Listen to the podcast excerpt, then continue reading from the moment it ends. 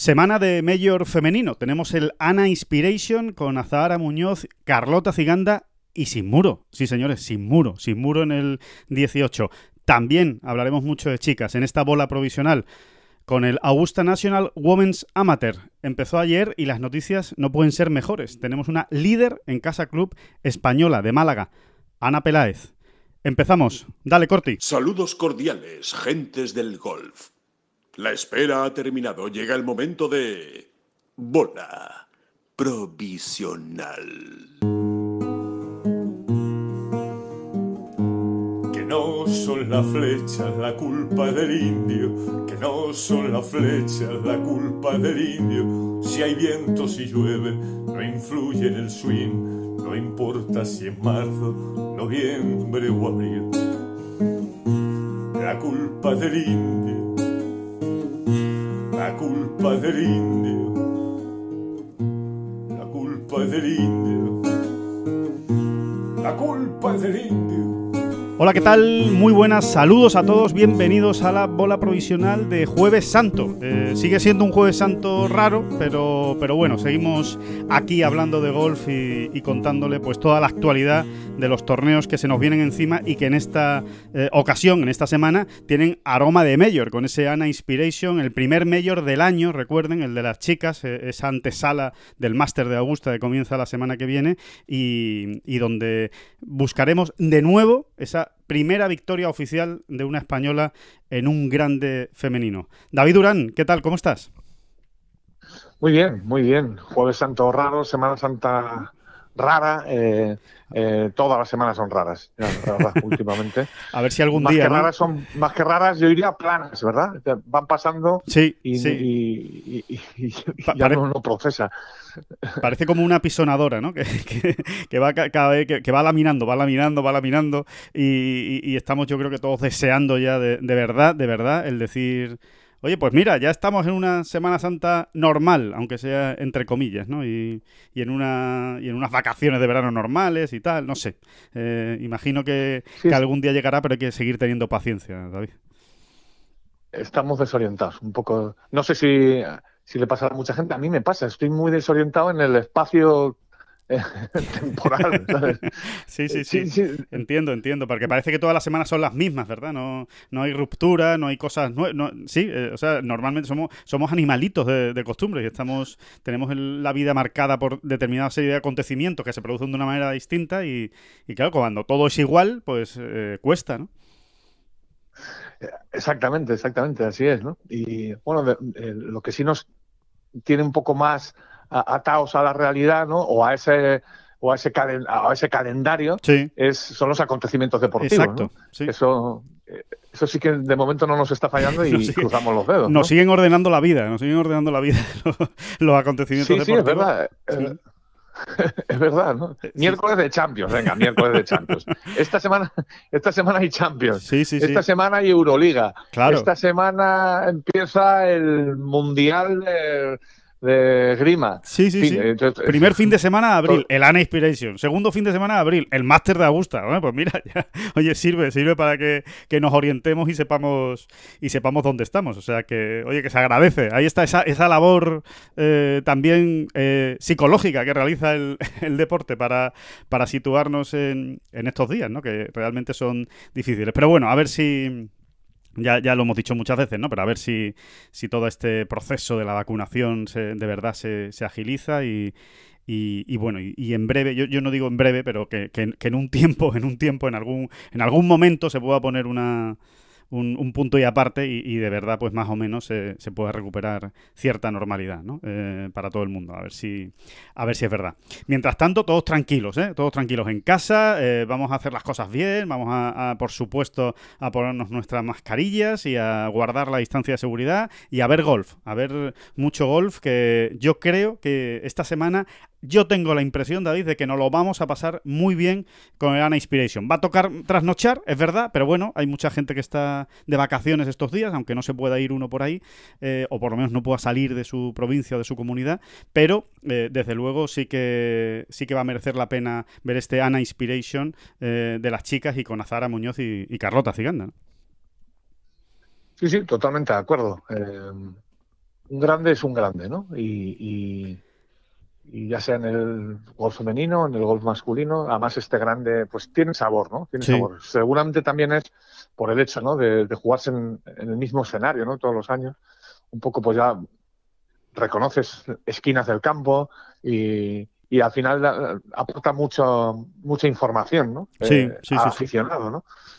Y las tradiciones también. Es, eh, realmente es que es, eh, es, algo así como el, el alter ego ¿no? del, del Masters en versión femenina y, y, siempre es uno de los, eh, por, el, por el hecho también de ser el primero ¿no? del año, también se coge todavía con, con más ganas, pasa mucho tiempo desde el anterior, aunque en este caso no ha pasado tanto tiempo porque recuerden que el US Open fue en diciembre por causas del calendario y de la pandemia y de lo que ya todos ustedes saben, pero sobre todo yo me quedo con, con, con, esa ilusión, ¿no? Sobre todo cuando todavía no ha empezado el torneo, empieza hoy, empieza este jueves, eh, todavía no ha arrancado. Yo me quedo con esa ilusión de, bueno, ¿por qué no va a ser el primero que al fin gane eh, España para el golf femenino, ¿no? Es, eh, es junto con los campeonatos del mundo, pues esa pequeña muesca. Y la verdad, esta semana da la sensación de que tanto Azahara como Carlota llegan con las expectativas bajas, lo cual no tiene por qué ser malo de entrada.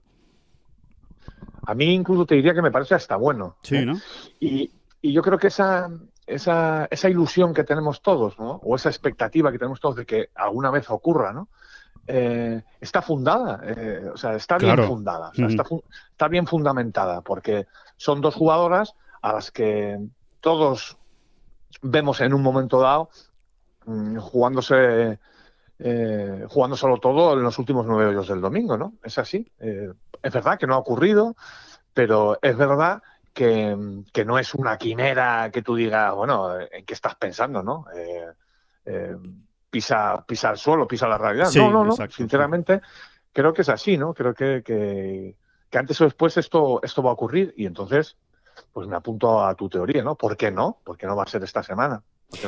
claro, para, para, empezar hay que, hay que darle valor, David, al hecho de que tanto Azahara como Carlota llevan ya pues evidentemente ahora mismo no he sacado el dato, con lo cual no, no, no, voy a hablar ni siquiera de memoria, pero que llevan un porrón de grandes consecutivos jugados, lo cual ya, oye, pues son oportunidades en las que están puestas y en las que están con opciones de, ganar el torneo, porque eh, si juegan tantos años seguidos los grandes es porque están tantos años seguidos entre las mejores del mundo, ¿no? Y, bueno, y sin ir más lejos, especialmente Carlota Ciganda eh, ha tenido hasta opciones, ¿no? Y, ha estado eh, muchas semanas de grandes arriba. Eh, es verdad que quizá no ha estado en el hoyo 17 y 18 con opciones de ganar reales ningún grande, eso es cierto, pero sí que ha estado semanas enteras arriba, peleando entre las cinco primeras, haciendo un gran domingo y acercándose a la victoria, o saliendo el domingo con opciones reales de ganar, aunque las cosas no le hayan ido bien. Es decir, que a, todo esto de, lo que tú comentabas, de, que por supuesto no es ninguna quimera pensarlo, eh, ya tienen la experiencia de, haberse visto ahí. A Zahara quizá le falta más, ¿no? A Zahara no, no ha estado tan cerca realmente de, ganar un, grande, pero también sabemos, eh, porque se le conoce a la jugadora malagueña, que en el momento en el que esté en esa posición va a saber aguantar, o por lo menos es la sensación que ella transmite, ¿no? De, saber lidiar con esa, con esa presión de, de los últimos hoyos, si es capaz de llegar el domingo con opciones pues también hay que contar con ella. Aunque a priori, eh, David, hay que decir que este no es el campo que mejor le va a Zara, ¿no? Porque es un campo eh, especialmente pensado para, grandes pegadoras.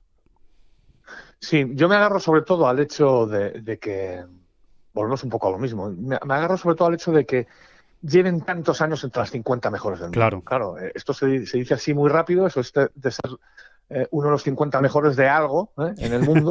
Pero, pero Claro, pero es, muy serio. O sea, al final lo que te da, lo que te dice ese dato, o sea, de lo que te está hablando ese dato es de una consistencia em, ahí arriba, ¿no? Eh, entonces, realmente mm, no, no, debería sorprendernos que, que o Carlota sean capaces de, juntar cuatro buenas rondas en una de estas semanas y, y, ponerse en disposición de ganar, ¿no? Realmente, de hecho ya ha ocurrido y, y quizá no con la asiduidad que todos quisiéramos, pero claro, es que es, muy complicado. Es muy complicado, muy complicado. Y, y, bueno, y pero yo me agarro a eso, me agarro mm. fundamentalmente a eso. Cuando tú tienes dos jugadoras mm, que llevan tantísimos años entre las 50 mejores del mundo, pues quiere esto decir que, bueno, volviendo al principio, ¿no? Quiere esto decir que no es ninguna tontería ni ninguna quimera pensar que realmente eh, vayan a estar para ganarlo o que ganen un grande, ¿no? Claro. Además, eh, David, hay que, hay que añadir el. Oye, vamos a echar un vistazo atrás. Vamos a ver las últimas jugadoras que han ganado grandes. Pues bueno, ahí está A.E. Kim, que ganó el US Open, una jugadora que salió de la nada. O sea, era su, su primer torneo en, el, en Estados Unidos y, ganó. Eh, ganó Sofía Popov, el British. Ganó Mirim Lee en Ana Inspiration del año pasado. Eh, hace nada ganó Hinako Shubuno, el, la japonesa, el torneo del Open, el Open Championship, el British Open femenino. Es decir, en los últimos años, eh, Pernilla ganó hace nada el Ana Inspiration. En los últimos años se han dado muchos eh, casos de jugadoras que han ganado su primer grande, con lo cual em, la posibilidad todavía está más encima de la mesa. Y jugadoras que de primeras no son mejores que Azahara y que, y que Carlota Ciganda. O sea que no estamos hablando de una, de una cosa que no ha ocurrido o de un dominio brutal de tres, cuatro jugadoras que prácticamente se reparten el pastel entre ellas y que no dan opción a ninguna más. No, eh, se ha demostrado que en el golf femenino las jugadoras que llegan en forma eh, son capaces de llevarse, de llevarse la victoria, sea un grande o sea cual sea la semana. Completamente de acuerdo, sí, sí, sí, es que es así. ¿no? sé si esto que está, estos datos que estás dando mm, eh, llaman al optimismo o al pesimismo, porque porque abren, abren más, abren, más las candidatas. Exactamente, o sea, por un lado es el enfoque que tú le has dado es el que es, ¿no? Que, oye, que, que, si están, si hay otras jugadoras que realmente tampoco han demostrado luego en el día a día ser mejores que Carlota y que Azar, y, ellas ya han ganado un grande, ¿por qué no? Por otro lado, si uno lo quiere, si uno quiere ver la botella medio vacía, pues quiere esto decir que es que el, el, abanico se abre mm, brutalmente en el golf femenino, ¿no? Y, y, realmente, pues Todavía las candidatas son, son docenas, ¿no? Bueno, en fin, eh, yo creo que está claro lo que lo que hay y, yo me, me, sigo agarrando al dato que me parece más grueso y más consistente, que es el de dos jugadoras que, que, se están ganando muy bien la vida en el golf profesional femenino y que llevan tanto tiempo entre las 50 mejores del mundo. Eso es por algo y en algún momento eh, eh, eso tiene que salir en una semana de grande. Estoy convencido, sigo convencido. Esto no es una manera de, de, engañar a nadie, ¿no? Es que estoy convencido de que esto tiene que ocurrir, ¿no? Eh, tendrá que ocurrir, tendrá que ocurrir. Si es verdad, sí, te digo una cosa, Alejandro, si, es verdad, claro, estamos hablando de un grande que es un escalón superior y hay algo que tampoco se puede negar y es que les está faltando eh, punch, ¿no? Como se suele decir, ¿no? A, estas dos jugadoras. Eh, que realmente todos pensamos que deberían llevar ya más victorias, ¿no? Por ejemplo, en, el, en el circuito más importante del mundo. Es así, ¿no? Sí, sí. Eh, entiendo que son jugadoras que, deberían sumar victorias prácticamente todos los años, si no es una es otra. Y no está ocurriendo, ¿no? No está ocurriendo. Eh, pero bueno. Eh, Falta ese escalón. Vamos a ver, ¿no? Falta ese escalón, ¿no? Eh, subir ese escalón que realmente, bueno, es uno de los escalones más difíciles, pero por otro lado, es, digamos, el escalón que te da más más gloria, ¿no? O más, o, más palmarés, o, llámalo como quieras, ¿no? El que te redondea, digamos, una gran carrera, ¿no? Y, ellas dos, tanto Azahara como Carlota, llevan una gran carrera de golf, grandísima, pero les falta quizá ese, ese brillo, ¿no? El brillo que dan las, las, las victorias más habituales, ¿no? Porque Azahara, recordemos que solo ha ganado un torneo, ¿no? En el circuito americano, el, el, torneo Match Play, y Carlota, pues todos estamos de acuerdo en que debería llevar, pues seguramente, bastantes más victorias, ¿no? Estamos hablando de una jugadora que ha sido top ten mundial, ¿no? Eh, hace nada y que está ahí, está, está merodeando el top ten mundial eh, pues con mucha facilidad en los últimos 5 o 6 años. Em, así que bueno, vamos, vamos a ver, sí. Yo creo que, en ese apartado tan subjetivo y tan complicado siempre que es hablar de, esto, em, sí que ambas tienen una o dos vueltas de tuerca más que dar. ¿eh? Yo creo que todo, en este caso, toda la jugadora que se pone, que pincha en el del 1 un jueves o cuando sea, em, quiere ganar. Pero una cosa es em, a ver, lo, digo así para, para, entender lo que quiero explicar, ¿no? Una cosa es querer ganar y otra cosa es desearlo fervientemente, ¿no? O sea, ese deseo del que hablan los grandes campeones, ¿no? Y a mí me parece que en ese salto, ¿no? En, esa, distinción en lo, que es simplemente querer ganar o desearlo fervientemente por entender por entendernos, ¿no? Sí. Pues hay un paso que, que, el jugador, el profesional, como queramos llamarlo, mm, puede trabajar. Y en ese sentido yo creo que ambas tienen eh, pues margen, margen para, para trabajarlo, para mejorarlo, ¿no? sí, sí, sí. Estoy de acuerdo, sí, sí, estoy de acuerdo en ese, en ese deseo, incluso convicción, ¿verdad? El, cuando pinchan en el sí, del 1, estar convencidas de que pueden ganar esa semana, de que son una de las candidatas a ganar, ¿no? Sí, sí, lo, creo así. Yo creo que si le preguntásemos a Carlota o a Zara en el tier 1 cada vez que, que juegan, ¿tú quieres ganar este torneo? Eh, casi te mirarían, te mirarían con sorpresa, incluso con desdén, te dirían, ¿tú eres tonto? Claro que quiero ganar. Ahora, y si, si, le, si le preguntaras, ¿deseas fervientemente como, como, como ninguna otra cosa ganar este torneo? A lo mejor ya dudaban un poco más. Claro. O a lo mejor se extendían más en la explicación, ¿no? Sí, sí, sí. sí eh, pues eso, eso es un poco a lo que me refiero para entendernos, ¿eh? Sí, sí, para, para ver los matices, sí, los matices que, que, que bueno, que, que son importantes además, ¿eh? y, y, que, y que a veces son los que definen a grandes campeones, ¿eh? esa convicción, ese deseo, esa, esa, esa ese ansia de gloria, ¿no? por, por llamarlo de, mil maneras diferentes ¿no? que, se, que se puede llamar. ¿no?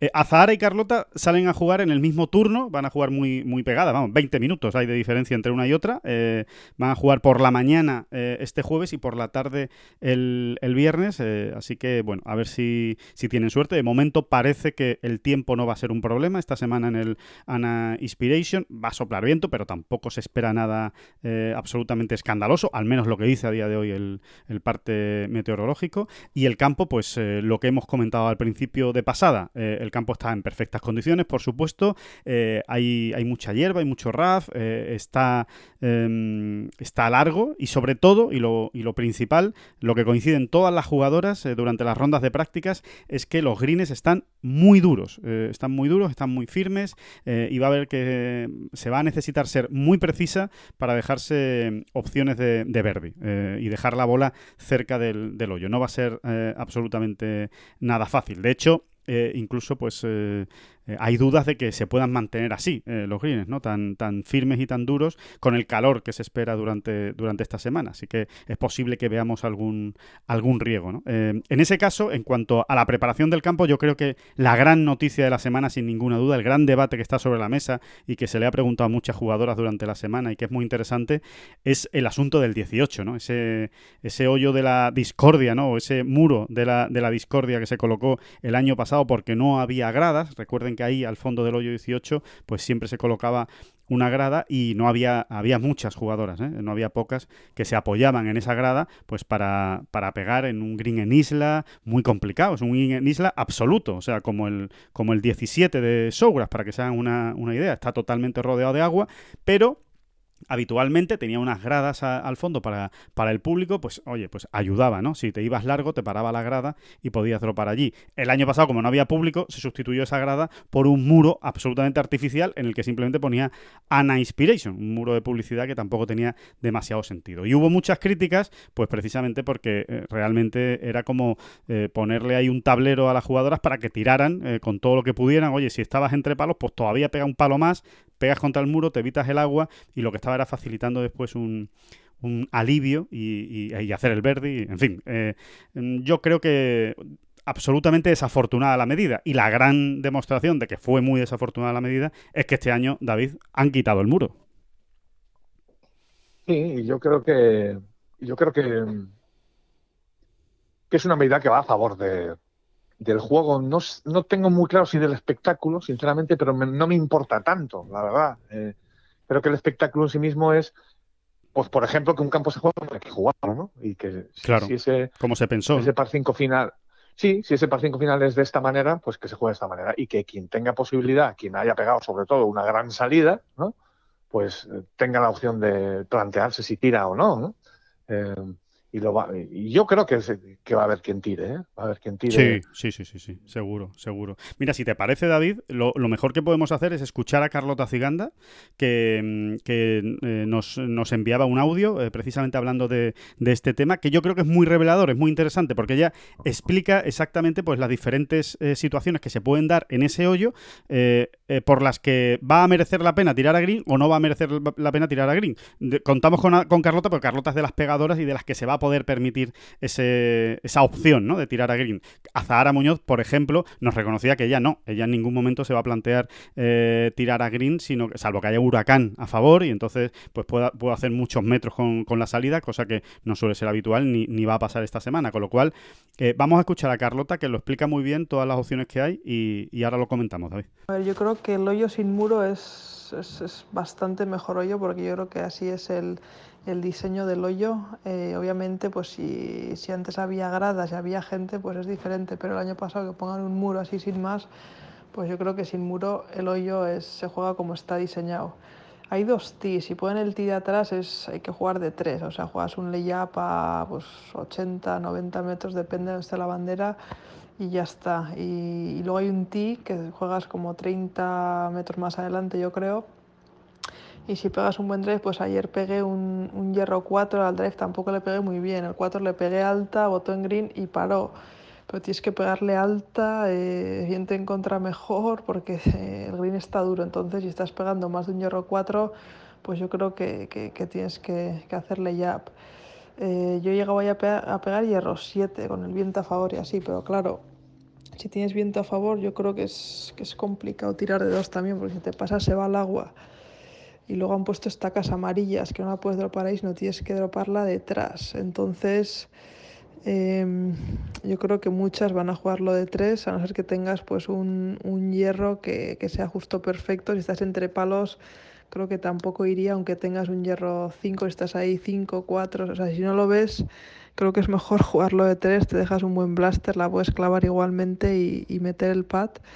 Y yo creo que, pues eso, haces ahí cuatro pares, tres, tres pares y un verde y es, es un buen resultado. Pero sí, yo creo que, que está mucho mejor sin muro y se juega como, como está diseñado. Pues eh, lo primero que dice Carlota eh, y que ya queda muy claro es, oye, aquí hay dos tees, un tee más atrasado y un tee más adelantado. Si salimos desde el tee atrasado, mm, yo no voy a tirar a, a green de dos. Si no tira Carlota, pues muy poquitas van a poder tirar de, dos. Carlota es de las principales pegadoras del circuito americano. Ahora, desde el tee adelantado, sí. Desde el tee adelantado, que son como unos... Bueno, esa es, la clave, ¿no? Esa es la clave. O sea, eh, yo ahora mismo apostaría, apostaría a favor de que, de que el tee va a estar normalmente adelantado. ¿eh? Seguro. Mm, te diría, a lo mejor tres rondas de las cuatro. Sí, ¿eh? sí, sí. Mm, es lo que me pega, ¿no? Y es... creo que esa que es una medida incluso de sentido común, ¿no? Vale, hemos quitado la grada, vamos a hacer eh, que el campo se juegue como es y vamos a, dar. Eh, entonces, eh, a la hora de influir, pues, por ejemplo, en ese espectáculo, entre comillas, pues en un momento dado, pues efectivamente adelantamos el tiro la mayoría de los días. Yo creo que apostaría que eso va a ocurrir así, ¿no? Me, extrañaría lo contrario. Me extrañaría que, por ejemplo, se jugase tres veces desde el tiro de atrás. Eh, o incluso dos y dos. Fíjate, yo creo que... Tres y uno más bien. Y sobre todo la última. El domingo yo no tengo ninguna duda que se va a jugar desde el, desde el tee de delante. Precisamente para, para eso, ¿no? Para porque si, si, en algún momento te puede entrar la duda de si asumo riesgos o no asumo riesgos, eh, es en los últimos partidos del domingo cuando te estés jugando el torneo. Eh, ahí es que no queda otra. O sea, si, si una jugadora necesita un Eagle eh, para forzar un playoff o para ganar el, el torneo, pues obviamente es cuando realmente va, va, a decir, oye, pues sí, ahora merece la pena arriesgar. A lo mejor un viernes, un sábado, pues tiene más dudas, ¿no? Pero pero desde luego en la última jornada yo creo que sí va a ser muy bonito ese, ese final, ¿no? Si llega, si llegan igualadas, claro. Sí, sí, sí, efectivamente. Y, creo que será así. Creo que se va a jugar más desde el tiro de adelante que el de atrás. Y aún así luego eh, las estrategias cambian también y los planes eh, se modifican sobre la marcha. Es decir, si tú tienes un poco, ya no te digo huracán, si tú tienes un poco de brisa a favor, por ejemplo, la misma Carlota, por ejemplo, y pega un draivazo, el draivazo del día desde ese tiro de atrás, pues quizá, quizá en, un momento sí lo necesita, ¿eh? le cuadre tirar de dos. incluso, ¿no? Eh, o sea, que, que luego todo también está a expensas de, lo, que esté ocurriendo, del resultado que lleves, del drivazo que hayas pegado o no hayas pegado, de si tienes un poco de brisa a favor, en fin, que, que eso también va a ocurrir, ¿no? Eh, Forma parte del, del deporte y de, la estrategia, de, competición. Sí, sí, sí. Eh, decía decía eh, Carlota David que eh, como mínimo, o sea, lo, menos que ha pegado ella ahí de dos, con mucho viento a favor, ha sido un hierro 7 y que lo normal, en un día normal en el que no hace mucho viento, pues es un hierro 4. Y, y hay una, una, cosa, bueno, primero ya la han escuchado, ¿no? Que Carlota dice que es como hay que jugar este hoyo. O sea, ella cree que es un acierto haber quitado el muro y, y si por ella fuera, tampoco pondría las gradas. El año que viene, si vuelve el público, por ejemplo, lo quitaría porque entiende que así lo construyó el diseñador y así habría que, jugarlo, ¿no? Entonces, eh, hay, una, hay un detalle que me parece muy interesante, ¿no? Que a veces no, no se tiene tan en cuenta, ¿no? Que dice, mira, si, si me quedo entre palos, entre un hierro 5 y un hierro 6, eh, me ha parecido curiosa su, su explicación, ¿no? Eh, pues a lo mejor tampoco tiro aunque sea un hierro 5, ¿no? Que parece que, es un palo, entre comillas, fácil para, para los o para las profesionales, ¿no? Eh, igual no tiro porque al estar entre palos ya, si pego el hierro 5 y me voy un poco larga, me puedo ir al agua por detrás. Si pego un hierro 6 y no le pego bien, me quedo, me quedo corta y, me puedo ir al agua, ¿no? Con lo cual, eh, da la sensación de que todo va a depender de dónde caiga ese primer drive, ¿no? Ese, ese primer golpe y si, y si les cuadra la distancia completamente, ¿no? Sí, Mónica, yo creo que, en este sentido es lógico, ¿eh? pero hemos eh, todos, viendo golf profesional, hemos desnaturalizado un poco lo que era un par 5, ¿no? O sea, parece que es que es obligatorio que ya prácticamente la mitad o, tres cuartas partes eh, de los jugadores o de las jugadoras tengan que tirar de dos en un par 5. Los pares 5 en realidad eh, casi están más pensados para jugarlos de tres. Claro, claro, claro, eh, sí, sí, totalmente, es así. Jugar de tres a green, ¿no? Y que no pasa nada y que, y que se pueden eh, se puede jugar de una manera muy espectacular un par 5 pegando de tres, que se obligan a Zach Johnson, ¿no? Que, ganó así, Gran ejemplo. el Master de Augusta, por ejemplo, ¿no? Totalmente. Haciendo más verdis que nadie. Exactamente, que, esto es así, ¿eh? O sea, que, parece que ya como que, oh, que, que, nos desinflamos, ¿no? Cuando no se va de dos a, en un par 5 y, no pasa absolutamente nada, ¿no? No pasa absolutamente nada. Y que verdaderamente el ir de dos a un, a un ir de dos a un green en un par 5, mm, que siga teniendo ese ingrediente de, de mayor incertidumbre, pues, pues tiene también su, su miga, ¿no?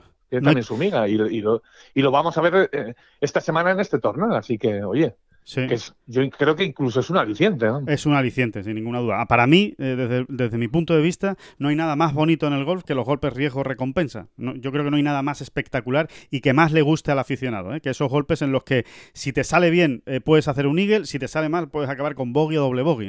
yo creo que, esas grandes variaciones en la tarjeta de un jugador es lo que realmente le da más espectáculo al, al mundo del golf. Y estos hoyos pues ayudan mucho, ¿no? Como esos pares cuatro cortos a los que se puede llegar de uno, en fin, eh, todos esos eh, llamados riesgo-recompensa.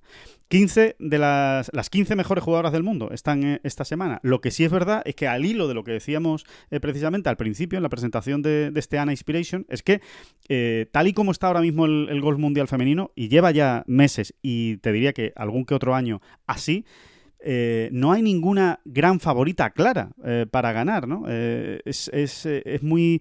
No hay ninguna jugadora que digas, bueno, viene en una forma arrolladora en, las últimas, en los últimos meses. Ha ganado tres de los cinco últimos torneos que ha jugado. Ha ganado... No, no, no existe esa sensación. Invi Park viene de ganar la semana pasada y obviamente siempre va a ser una de las favoritas porque es la mejor jugadora eh, en cuanto a palmarés y trayectoria de las que hay ahora mismo en el, en el mundo.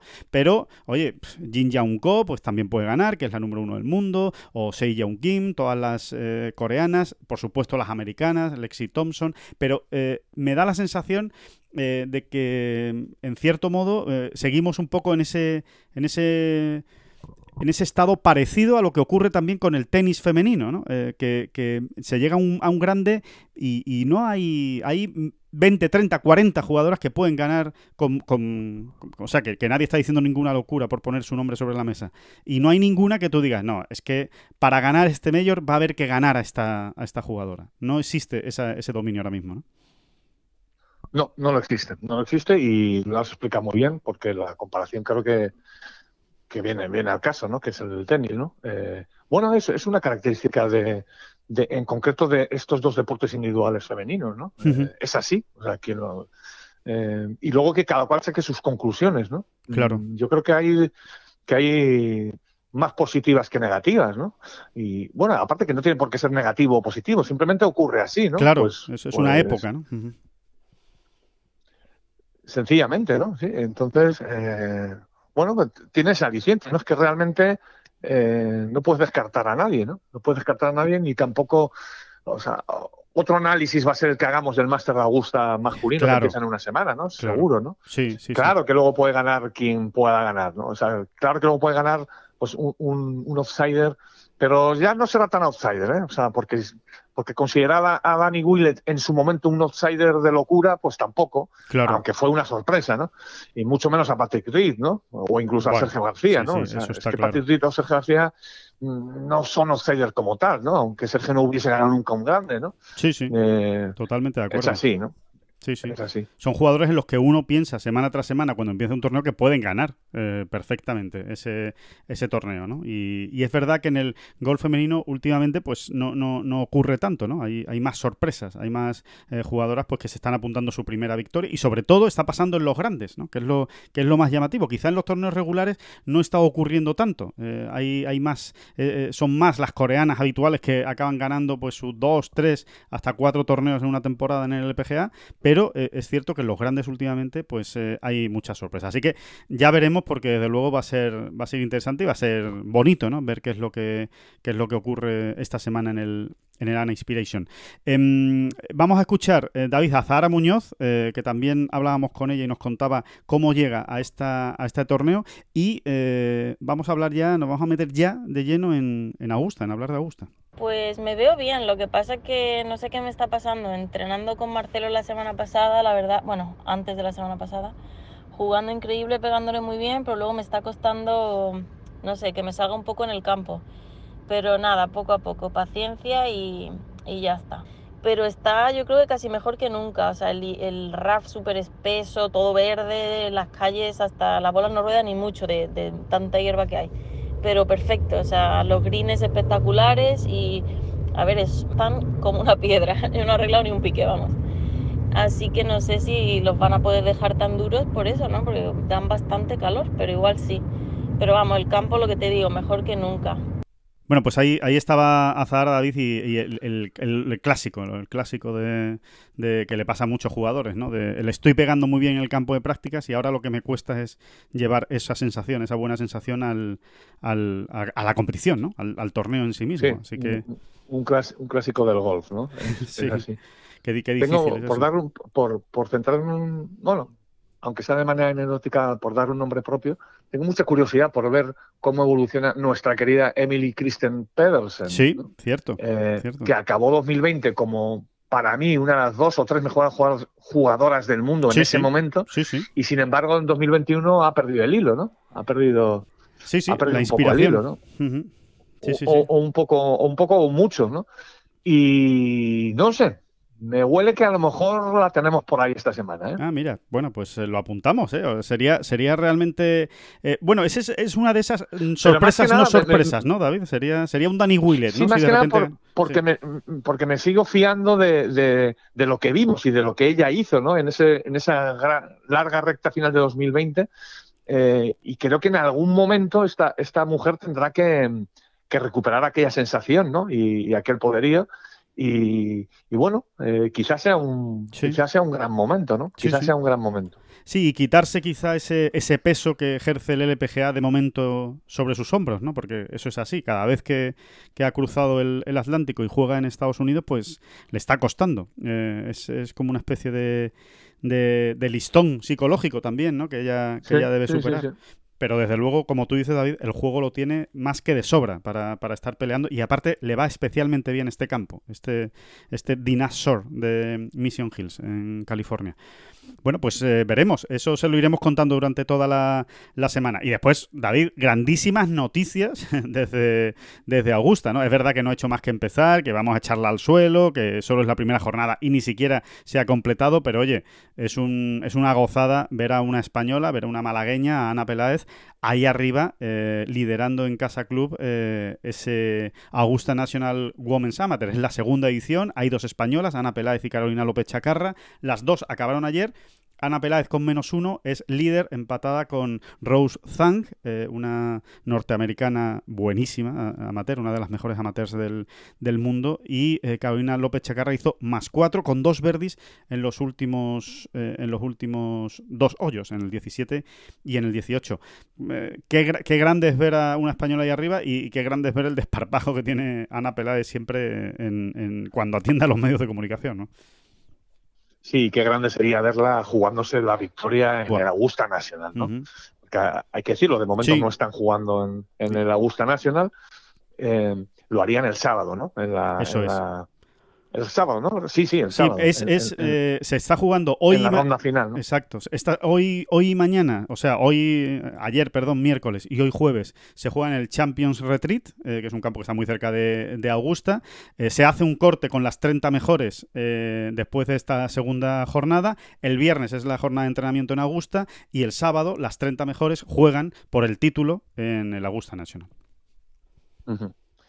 bueno, de momento el, primer paso está dado, ¿no? Para por lo menos meterse entre esas 30 primeras, ¿no? Que no es tan fácil. Eh, no, no, no es nada fácil, ¿no? A ver si Carolina también puede apretar y, tenemos a las dos, ¿no?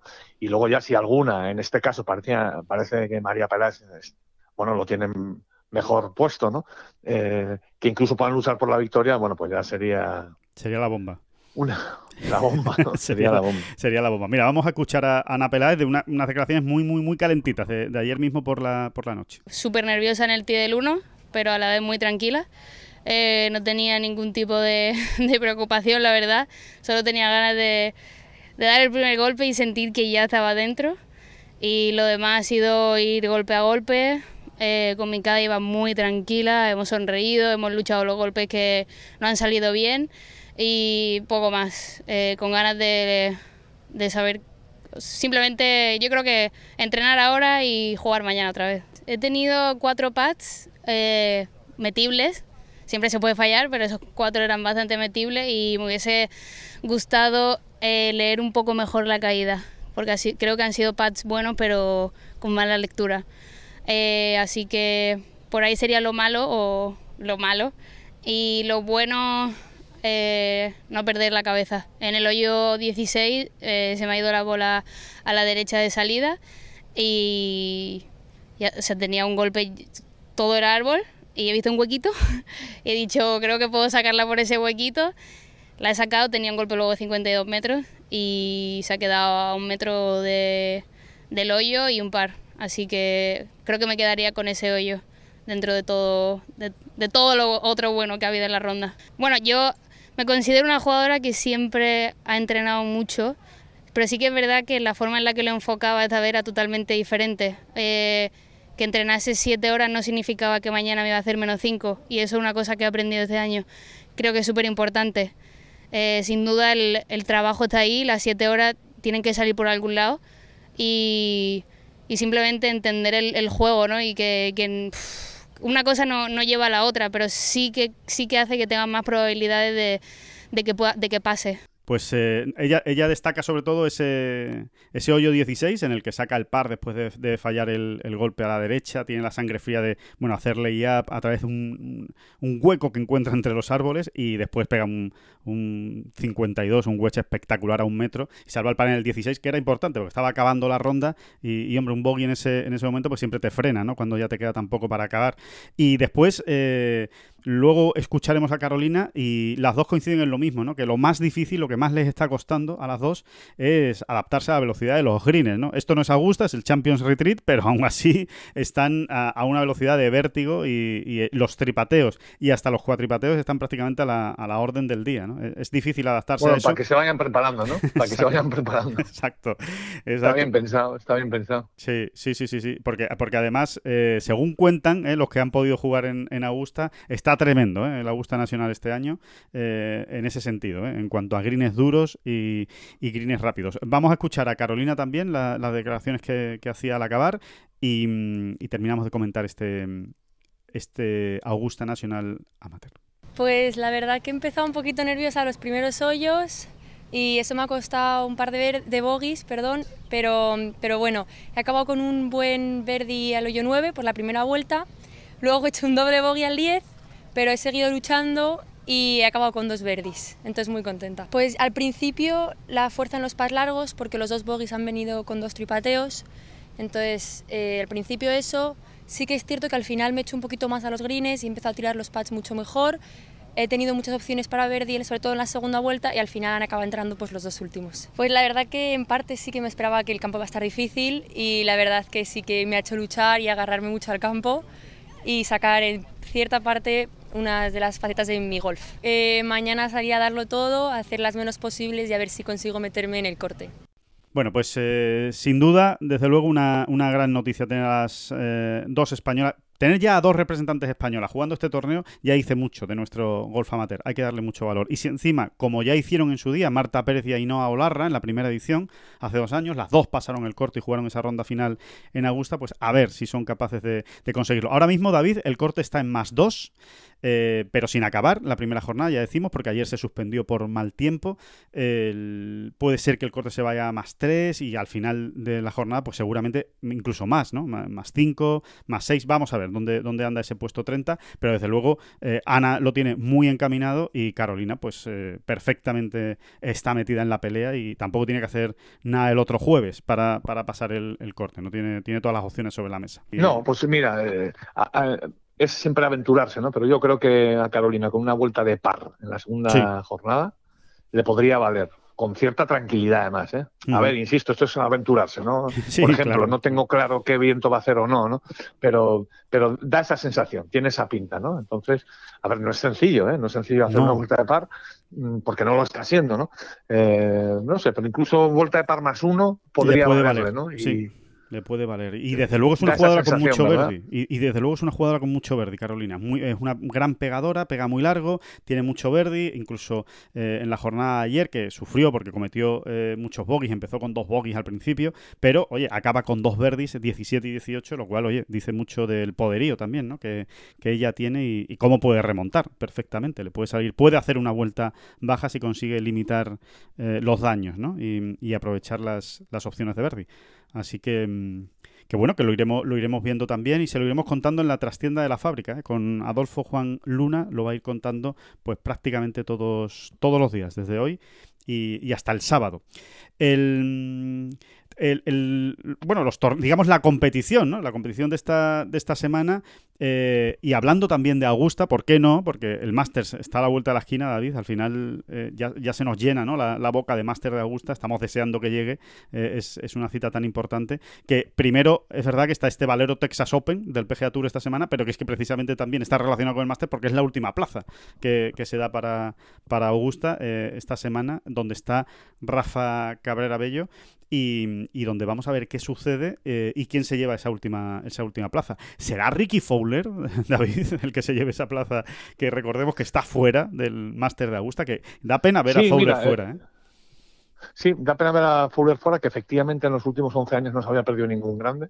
Y también esto nos sirve para valorar pues aquel... Eh, ser aquel récord que, por desgracia no pudo tener continuidad en el último Masters, cuando Sergio se perdió por culpa del COVID, eh, se perdió aquella cita. Eh, Sergio, recordemos que aquel Masters de 2020 iba a jugar su, su grande número 83 consecutivo, ¿no? Qué bestialidad. 83 consecutivos, ¿no? Y Ricky Fowler lleva 41 consecutivos. Y nos parece ya una burrada, ¿no? Pues, pues para valorarlo, ¿no? Que es que el golf tiene estas cosas, ¿no? Y ahora no atraviesa por su mejor momento y, te descuidas, te descuidas dos ratitos y, te has quedado fuera del Masters, por ejemplo, ¿no? Sí, sí, sí, Bueno, ahí tenemos a Ricky Fowler, ¿no? ¿Capaz es de ganar esta semana el Valero Texas? Pues sí, sí. ¿eh? Nos gustaría que lo ganase Rafa, de todas maneras. ¿eh? Sin duda, sin duda. ¿Dónde hay que firmar? y, que se y que se metiese Rafa, ¿no? En el, en el Master de eh, de una manera absolutamente sorprendente, ¿no? Eh, sería una de las historias del año, verdaderamente, ¿no? Totalmente, eh, totalmente. Sobre todo de dónde viene, sobre todo de dónde viene, ¿no? Que, no termina no termina de encontrar ahí su juego, no termina de, sentirse cómodo, sobre todo en el PGA Tour, ¿eh? le, está pasando, ¿no? Ese, ese salto del circuito europeo al circuito americano, tal, con lo bien que empezó el año en la gira del desierto, pues eh, no le ha sentado bien. Son cuatro cortes ya seguidos, fallados en torneos regulares del PGA Tour, algo que no le había pasado nunca a Rafa y bueno, y que incluso para encontrar una racha tan mala en el circuito europeo, eh, o sea, en su carrera en general, ya sea circuito europeo o circuito americano, pues hay que remontarse a 2010, ¿no? Precisamente eh, lo mismo que, que, hablábamos de Ricky Fowler, ¿no? Ricky Fowler llevaba desde 2010 sin perderse un grande, pues eh, Rafa Cabrera lleva desde 2010 sin fallar cuatro cortes consecutivos en, en torneos regulares de, de cualquier circuito.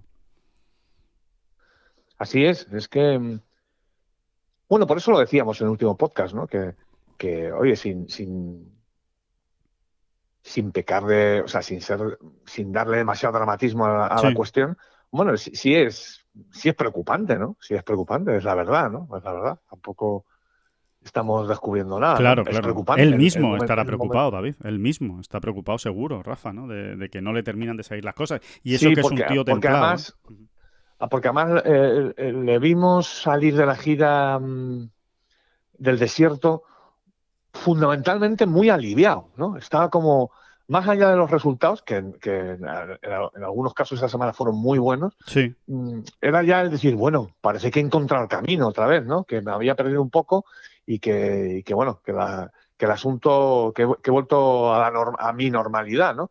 Y, y bueno, fundamentalmente por eso, ¿no? Eh, es un palo, ¿no? El que se ha llevado, es un palo, es así. Sí, sí, es un... Vamos a ver si puede remontar esta semana, ¿no? Vamos a ver si puede remontar esta semana. Valero Texas Open en el TPC San Antonio y, bueno, eh, Rafa juega por la tarde hoy, eh, este jueves, y el viernes juega por la, por la mañana y, bueno, vamos exactamente como tú dices David, a ver si, si encuentra algo, ¿no? A lo, que, a lo que agarrarse. Hay que recordar también una cosa, que realmente no está tan lejos, o sea, es parece, parece más una cuestión de confianza y de, y de seguridad y de, y, de, y de creérselo, ¿no? En cierto modo, que de otra cosa, porque por ejemplo en el Corales Punta Cana la semana pasada la primera vuelta fue muy buena. Fue una vuelta bajo par, estaba entre los 30 mejores del torneo, bien colocado, o sea, muy, muy en línea Rafa Cabrera Bello. Y, y sin embargo, en la segunda, pues viene un viene un, descarrilamiento eh, absoluto, ¿no? Una tarjeta de 80 golpes que, que no entraba en, ningún, en ninguna imaginación, ¿no? En ningún, en ningún plan, ¿no? O sea que eh, realmente si es capaz de hacerse menos uno el primer día en Punta Cana, es que el juego está ahí, o sea, no, no, está, no está siendo un desastre decir, es que no baja de 80. No, no, por eso yo, yo todas estas semanas atrás, cada vez que ha jugado Rafa, siempre me he referido a, eh, que parecía que iba a bajar mucho el listón, pero siempre me he referido a lo importante que es para Rafa ahora mismo pasar el corte. Entonces parece que está bajando mucho el listón, que mm. madre mía, que bueno, que pues, pues para eso, pues no, y que tal y que cual, pero eh, va en esta línea. ¿no? Creo que Rafa, en el momento en el que está, en, en, cuanto pase el corte, mm, sí va a ser capaz de armar un buen fin de semana, que, que lo sustituye ya, si no arriba, arriba, si en una zona templada donde ya estás sumando puntos, ¿no? Y donde ya estás eh, mm, metido en faena, ¿no? Vamos a decirlo así, ¿no? Y recuerdo una larga conversación que tuvimos con Rafa precisamente en Abu Dhabi, donde él hablaba de esto, ¿no? Y es en la misma dinámica en la que está metido ahora, ¿no? Él, él mm, recordaba esas últimas citas de 2020 como que, que no estaba tan mal, pero que realmente eh, se le estaban cruzando en el campo, ¿no? Claro. Eh, todo le salía mal. Sí, se estaba despistando demasiado, ¿no? O sea, se, estaban cruzando, se le estaban metiendo en la cabeza pensamientos que, uno no tiene que tener cuando está compitiendo, ¿no? Empezar a estar pendiente de si el corte sí, es el corte no, que aquí no, la, aquí, aquí no la puedo fastidiar, aquí necesito un Verdi, en vez de ir, que es lo que a él siempre le ha venido bien además, ¿no? Porque hay jugadores para todo, ¿no? Y Rafa es un jugador estable que necesita ir a su bola, digamos. Sí, a su aire, sí, sí, sí muy en el golpe a golpe metido y, y, sin estar tampoco tan pendiente de pues de todas estas otras cosas, ¿no? Sí, sí, y en el plan, ¿no? Al final, muy centrado en el plan que él tiene ejecutado para, para jugar ese campo, ¿no? no salirse de ese plan porque de repente necesita un Verdi, ¿sabes? Y, y resulta que como necesito un Verdi, estoy en el hoyo 15, yo lo juego de una manera determinada, pues ahora lo tengo que jugar un poco a contraestilo para ver si consigo ese Verdi y al final pues acaban saliendo peor las cosas, ¿no? Por ejemplo, por ejemplo, exactamente. son pequeños detalles que se te van cruzando y que a él le están afectando más de la cuenta. ¿no? Entonces, mm, vamos a ver si consigue juntar dos rondas, ¿no? Dos rondas decentes que le permitan eh, soltar lastre, pasar el corte y, jugar más libre el fin de semana, ¿no? Un poco más tranquilo, vamos a decirlo así, ¿no? Ojalá. Mm. Ojalá. Y, Porque Esto, de ganar el Valero Texas y meterse en el máster es muy bonito, es una posibilidad que, vamos a decirlo así, matemáticamente existe, pero, pero vamos a pasar el corte, ¿no? Vamos a pasar el corte, ¿no? Porque, porque además conociendo a Rafa, creo que él en el momento, insisto, creo que él en el momento en el que pase el corte, mm, lo vamos a ver en el puesto 25, eh, en el peor de los casos, ¿no? Al final de, la semana, ¿no? Es, es, es la sensación que tengo con Rafa eh, después de conocerle mucho, claro. ¿no? Eh, es que creo que va a ser así, que él en cuanto pase el corte va a jugar... Más liberado. Muy más liberado y muy tranquilo, ¿no? Sobre todo muy sereno, ¿no? Con ritmo, con ese ritmo que él tiene y, a ganar posiciones durante el fin de semana. Eh, mira, David, te digo otra. Ah, hemos hablado de Ricky Fowler, ¿no? Te digo otros nombres que juegan esta semana, el Valero Texas Open, y que no están metidos en el Master de Augusta. Por ejemplo, Bran Snedeker. Por ejemplo, Keegan Bradley. G.B. Holmes, Gray McDowell, Charlie Hoffman, eh, Jim Furyk, Jason Duffner, Luke Donald, Charles Howell III. Eh, ¿De esos hay alguno que te sorprenda especialmente? Que diga, coño, pues este tío no, está en el Masters y es verdad que ninguno de ellos obviamente están en su mejor momento de forma, si no estarían en el Masters, ¿no? Pero eh, no sé, ¿hay alguno que te haya llamado la, atención? A mí, por ejemplo, te tengo que decir que Keegan Bradley me ha sorprendido que no estuviera en el, en el Masters. Bueno, sí. El sufridor Keegan Bradley, ¿no? Siempre va por el campo como sufriendo mucho, ¿no? El sufridor él y que nos hace sufrir a nosotros, porque, es insufrible verlo, básicamente. Eh, bueno, más que sorprenderme, creo que vamos a, echaríamos de menos el jueves a Charlie Hoffman, porque el jueves de Masters es el, día de Hoffman, ¿no? Digamos. Al, heladero, al heladero Hoffman. Sí, se ha organizado un mito en torno a esto, porque ni todas las veces que ha jugado al máster hasta arriba el jueves, ni nada que se parezca, pero sí es verdad que ha estado varias veces, ¿no? Y entonces, pues ya tenemos una leyenda montada con esto, de que el jueves los líderes son Charlie Hoffman y, y, el más, ¿no? Como Exactamente. así que lo echaríamos de menos, sí. Sí, e, eso es. Eh, es, una, es una buena es un buen nombre, que siempre le da ahí su, pimienta al, al, Máster de Augusta. Bueno, que, está a la vuelta de las esquinas. Eh, ¿Lo notas? ¿Lo notas ya eh, que, que, se, que se nos viene el Masters eh, encima, David? Sí, pues sí, la verdad es que sí. Además, lo que noto son las ganas que tenemos todos, ¿no? Siempre, ¿no? Siempre, ¿no? Pero... pero y eso que no ha pasado mm. tanto del anterior, ¿eh? Esta vez, esta vez han pasado solo quizás precisamente por eso, ¿no? La las ganas que tenemos todos de volver a ver aquel Augusta Nacional tal y como lo recordamos, eh, eh, digamos, de volver a la normalidad en, Augusta. Sí, eh, de dejar de, verlo marrón, ¿no? Y en tonos rojos y después De una después de una edición extraña, aunque yo en ningún caso la pongo entre paréntesis. O sea, es, un, es una edición absolutamente legítima. y, muy bonita. e insisto, y muy bonita, y muy bonita, ¿no? Aunque fuera por el, bueno, por el esfuerzo que hizo, que hicieron todos, ¿no? hicieron todos, ¿no?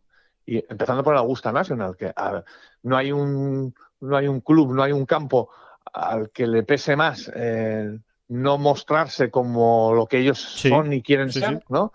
Y sin embargo, bueno, pues tuvieron eh, cintura. tuvieron la capacidad, eh, exactamente, la cintura de decir, oye, estamos donde estamos, la situación es la que es, y aquí lo importante es que se juegue, ¿no? Y se jugó, que es lo, que es lo importante. Y el que le quite mm, un ápice de, mérito a Dustin Johnson, pues creo que se equivoca, creo que se equivoca. Sí, sí, estoy totalmente de, acuerdo. Edición entre paréntesis, nada de nada. Esa es mi, la, mi, visión del, para asunto. Nada, para nada. Estaban los mejores y en un campo en unas excelentes condiciones. Diferente de lo habitual, pero en unas excelentes condiciones. Así que, que, para nada. Vamos a ver, ¿eh? Vamos a ver qué ocurre porque, eh, insistimos, ¿eh? cuentan que, puede ser una de las ediciones más complicadas ¿eh? de, del Máster de Augusta. Bueno, el, el, caso más reciente fue el de Lee Westwood, ¿no? que fue a jugar con su hijo después del de Y, dijo claramente que nunca había jugado el, Augusta Nacional tan difícil. Y no por las condiciones pues meteorológicas, ¿eh? sino por lo duro que pues estaba. mira, eh, vamos a, tener un primer test muy interesante el sábado con las chicas. Sí. ¿eh? Es verdad que son amateurs, es verdad que van a jugar de otros tees, es verdad todo lo que tú quieras. Pero, por ejemplo, para testar cómo están los greens, cómo vienen avisando los greens, porque yo realmente sí creo mm, que de una manera deportiva, ¿eh? deportiva, el Augusta National se va a tomar la revancha, ¿no? O sea, quieren mostrarnos un campo fiero. Eso es la sensación que uno tiene, ¿no? Por lo que ha ido, por lo que también vas recogiendo, ¿no? Eh, por ejemplo, esas declaraciones de Lee Westwood, ¿no? Eh, sí, sí, o sea, eso, el, menos 20 de Dustin Johnson hizo daño. Sí, no se va a ver, no se va a ver. También tengo que decir una cosa. Es verdad que Dustin Johnson ganó con menos 20, pero es verdad que le sacó cinco golpes al siguiente. Sí, sí, sí. A los siguientes. y, te voy a decir otro dato, Alejandro. Eh, es verdad que, por ejemplo, 43 mm, jugadores terminaron por debajo del par, pero que no ha sido la vez que más. ¿eh? O sea, te quiero decir. Sí, no se batió ningún récord, sí. No se batió ningún récord, sí. No, mira, en abril, en 2019, no hay que irse tan lejos. ¿eh? En 2019, eh, cuando gana Tiger, con menos 15 también, si no me equivoco, eh, aquel año acaban 45 jugadores por debajo del par, ¿eh? son, ¿Más? son, más de los que acabaron en noviembre, ¿no? Así que, que tampoco hay que darse golpes de pecho, ¿no? O sea, que, que sí, que fue una, que, que Dustin arrasó, pero por lo que arrasó también. ¿eh? Claro, porque, porque jugó muy bien, le salió todo, venía absolutamente iluminado en esa época y, ya está. Y, bueno, y, lo dicen esos cinco golpes que, has comentado, David. Es que, es que hay que mirar todo, ¿no? Hay que mirar la, la foto completa, no solo el resultado del ganador y, y, lo que ha hecho él, ¿no? Sino todos los demás, ¿no? Tampoco fue un... Yo no, yo no lo considero un Master Augusta fácil, ¿eh? ni mucho menos el de, el de noviembre. No, ¿eh? no, no, que, que fue, fue una de las ediciones más mm, asequible, entre comillas. Pues sí, lo fue, ahí están los datos también que lo demuestran. ¿Que fue la más asequible? Pues eso ya habría que ponerlo en duda. Claro, ¿eh? claro, claro, Sí, Green es un poco más receptivos de lo normal, pero por otro lado, pues también estaba más largo el campo, ¿no? Y la bola rodaba menos, en fin, que, que, que supo defenderse perfectamente también. ¿eh? Por supuesto. Una bicoca no era, desde luego. Eso es, eso es. Así que, bueno, vamos a ver qué, qué es lo que ocurre. Eh, aprovechamos, David, que estamos hablando de Master de Augusta para decir que, mm, que vamos a hacer un despliegue especial, ¿eh? eh como, como todos los años. Eh, vamos, a, vamos a hacer una, una cobertura muy especial que, que, vamos a empezar pues desde ya mismo, como quien dice, desde este mismo fin de semana ya vamos a estar dándoles información y reportajes e historias curiosas del Master de Augusta y, por supuesto, a partir del lunes, pues absolutamente volcados, ¿eh? 24 horas prácticamente, eh, pues eh, contándoles cosas de, la Augusta National, del Masters. Hay que decir que una vez más, eh, este año pues no se puede viajar a Estados Unidos, no lo permite las autoridades de Estados Unidos y por lo tanto pues Augusta no ha facilitado esas acreditaciones, no vamos a estar allí, pero vamos a intentar contárselo como si estuviéramos allí o, intentando que, como si ustedes pudieran estar allí, poniéndole los ojos de todo lo que allí esté ocurriendo y esté pasando. Es la edición número 85 del Masters que se va a jugar. 85, acercándonos poquito a poquito ya al 100, al centenario de ediciones. Número redondo. Y ¿eh? en esas, en esas 85 ediciones, ¿tú me sabrías decir cuántos campeones distintos ha habido? ¿Te sabrías acercar? Em, pues, eh, a ver, voy a decir a, a, voleo 60. De momento ha habido 53 campeones distintos ¿eh? en estas 84 ediciones que ya se han jugado. Sí. Vamos a ver si toca el 54 y si ahí metemos a John Ram, por ejemplo. Por ejemplo. Tampoco nos, tampoco, tampoco nos importaría nada si, si, se quedan 53 y Sergio hace el doblete. En fin, em, yo creo que hay que darle valor ¿no? a la presencia de estos jugadores españoles allí. Eh, en fin, nos hemos acostumbrado, eh, nos han mal acostumbrado y, y, bien mal acostumbrados que estamos, ¿no? Pero, pero Quizá también podríamos lanzar un dato, Alejandro. ahora, en 2021, en este primer Major de 2021, arranca el segundo siglo de, Majors del, para el golf español, ¿no? y es que en, 2020 se cumplieron 100 años de la primera presencia española en un Major, ¿no? Que fue en el British Open, British Open, perdón, aquel Ángel de la Torre, ¿no? Eh, en 1920 jugó el, primer Major para el golf español. Qué fecha más bonita, ¿eh? Qué 100 años más bonitos y más completos, ¿eh? Qué buen, qué buen dato nos traes, David. Sí, eh, yo creo que lo hemos comentado alguna vez, ¿no? Eh, eh, se daba la circunstancia además de que el año pasado el British Open se iba a jugar en, Royal St. George, que está muy, muy cerquita de la sede de, aquel, de aquella primera presencia española, de Ángel de la Torre, ¿no? Que, jugó aquel British Open de 1920 en el Royal 5 Ports, que, está, que está muy cerca, muy cerca de Royal St. George. ¿no? Sí, pero casi nos iba a dar la ocasión de hacer un nos iba a dar la ocasión de hacer un reportaje muy bonito, pero bueno, lo haremos eh, este verano cuando se cumplan 101 años, 101 años, ¿no? Que tampoco pasa nada, ¿no? pero sí es verdad que se ha cerrado un primer siglo, ¿no? De, del golf español en los medios. Y uno mira los datos y verdaderamente mm, sobrecogen, ¿no? Porque, claro, han pasado tantas cosas, incluso se han ganado tantos medios, ¿no? Sí. Eh, eh, ha ganado tantos medios el golf español, pero es que al final, en este siglo de medios que hemos cerrado ya, solo 66 jugadores españoles, solo 66 jugadores españoles pueden contar y decir que han jugado al menos un mayor, ¿no? Eh, son solo 66 en 100 años, ¿no? Creo que esto es un dato que nos tiene que seguir hacer, eh, nos tiene que seguir haciendo valorar, ¿no? O, nos tiene que hacer pensar, ¿no? Que es que es muy complicado. Muy difícil. Es verdad que hay quien se mete en un mayor un poco ahí, hay muchas vías para entrar en un mayor, ¿no? Y hay veces que algunos jugadores un poco hasta se la encuentran, ¿no? Pero, pero algo bueno habrán hecho, ¿no? Para estar ahí. Totalmente. Y que, sobre, pero sobre todo que es muy difícil, que es que es muy difícil. No, y en ese sentido, David, mm. eh, yo creo que hay que aprovechar, pues, para, pues, para darle todo el crédito del mundo a, a esos jugadores que han jugado grandes y que a lo mejor hay todavía aficionados que mm, minusvaloran sus carreras, ¿no? Eh, me refiero, pues, eh, Pablo Larrazábal, eh, Gonzalo Fernández Castaño, Álvaro Quirós, Nacho Garrido, porque además no es que hayan jugado solo uno, ¿eh? pero, pero bueno, aunque hubieran jugado solo uno, me da igual, ¿eh? El, estoy hablando de los últimos años, que son los que tenemos más recientes, ¿no? Pero también nos podríamos ir más atrás, ¿no? Pero, pues eso, valorar que todos esos que han pasado por jugar un grande, en el fondo, pertenecen a un club absolutamente exclusivo, una élite que, a la que es realmente muy difícil eh, acceder, ¿no? Jorge Campillo, eh, Alejandro Cañizares, eh, o sea, son... Adriano Taegui, incluso Eduardo Rousseau, ¿no? Que fue el último que, que, debutó en un grande, lo hizo, si nos acordamos, en el pasado US Open, en Winfood, bueno, y dices, bueno, entró, se lo encontró Eduardo Rousseau, bueno, entró en ese mayor porque era uno de los tres mejores jugadores amateurs del mundo en ese momento, ¿no? que hay que serlo, ¿eh? Que hay que serlo. Claro, es que, eh, claro, es que hay que estar ahí, ¿no? Hay que estar ahí en el momento oportuno, ¿no? Y él lo estaba.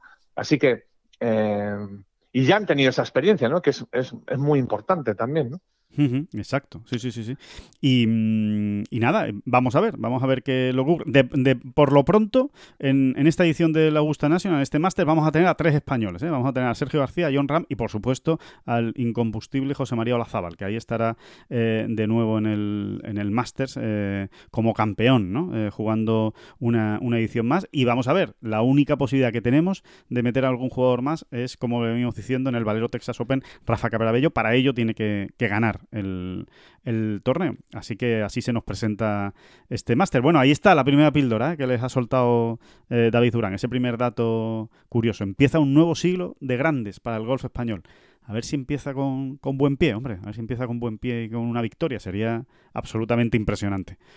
El, una, una, una, última noticia para acabar, eh, David, esta, esta bola provisional eh, es, es, noticia que, está, que es muy calentita porque es de esta noche también, eh, viene de Estados Unidos. resulta que el, bueno, pues la policía del condado de Los Ángeles ha cerrado ya la investigación sobre el accidente de Tiger Woods en, después del Genesis Open, ¿no? ese accidente de coche tan grave que tuvo y que lo tiene ahora mismo pues convaleciente ¿no? y, y tratando de recuperarse ¿no? de ese ese serio accidente que tuvo de carretera. Bueno, pues el, hay que decir que se ha cerrado la investigación, pero que no la vamos a conocer, al menos de momento. ¿eh? La policía ha dicho eh, que según las leyes del estado de California, eh, esa información solo se facilita si el implicado en el accidente da da, da, autorización para que se revelen esos datos de esa investigación. De momento Tiger Woods ha dicho que, que no, que se mantengan en privado esa, esas conclusiones de, la investigación. Así que de momento no, no, sabemos mucho más de lo que están diciendo algún que otro experto, ¿no? con lo que están hablando algunos medios de comunicación, pero que obviamente no forman parte de la investigación eh, directa. Se está hablando, lo habrán leído ustedes ¿eh? en los medios eh, americanos, si no se lo decimos nosotros, pues está hablando de que parece, todo apunta a la posibilidad de que Tiger Woods se hubiera quedado dormido eh, al, volante y que, que eso es lo que hubiera causado el accidente, porque no hay marcas de frenada, porque se hace un recto en una curva, en fin, por una serie de indicios ¿no? que, dicen algunos expertos, pero ya decimos, oficial de la investigación de la policía, no hay ningún dato revelado porque eh, se respeta la privacidad de la persona que ha tenido el accidente, de este, en este caso de Tiger Woods.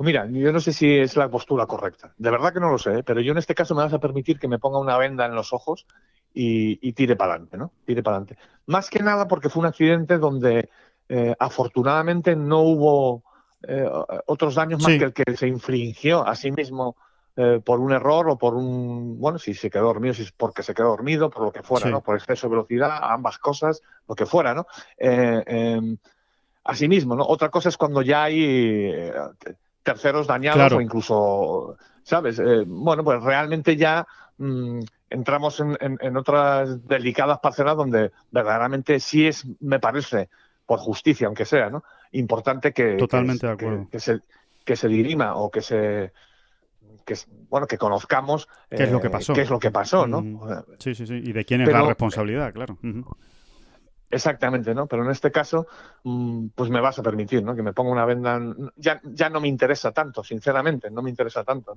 Tiger está ahí está más o menos bien absolutamente fuera de peligro e incluso pues pensando en, en ver cuándo podría no eh, regresar a la competición no sí exacto. Eh, Ahí está, ahí está. Voy a ser egoísta, voy a ser egoísta eh, o cobardón, si quieres, y me voy a quedar ahí. Creo que verdaderamente lo pienso así. Eh, creo que es lo más práctico, ¿no? no hubo no hubo daños a terceros, vamos a decirlo así, ¿no?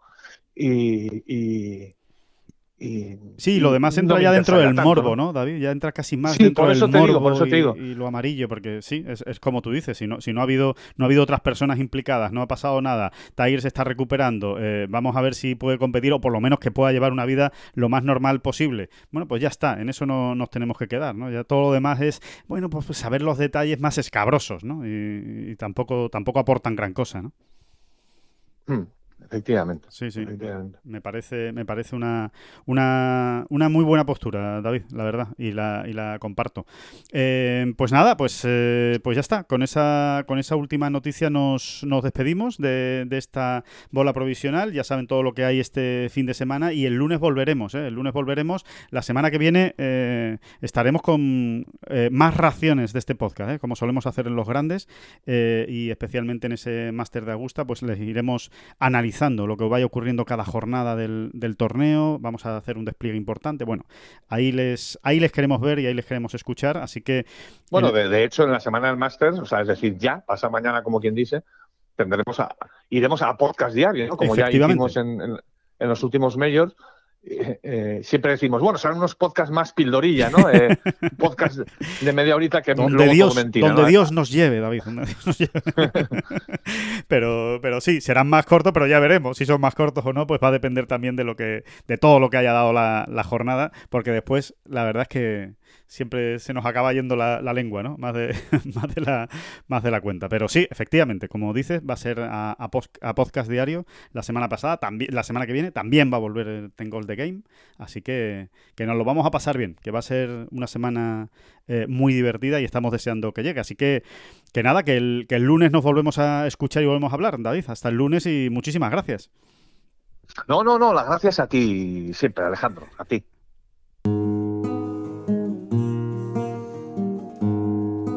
Son las flechas la culpa del indio, que no son las flechas la culpa del indio. Si hay viento, si llueve, no influye en el swing, no importa si es marzo, noviembre o abril. La culpa del indio, la culpa del indio, la culpa del indio, la culpa del indio.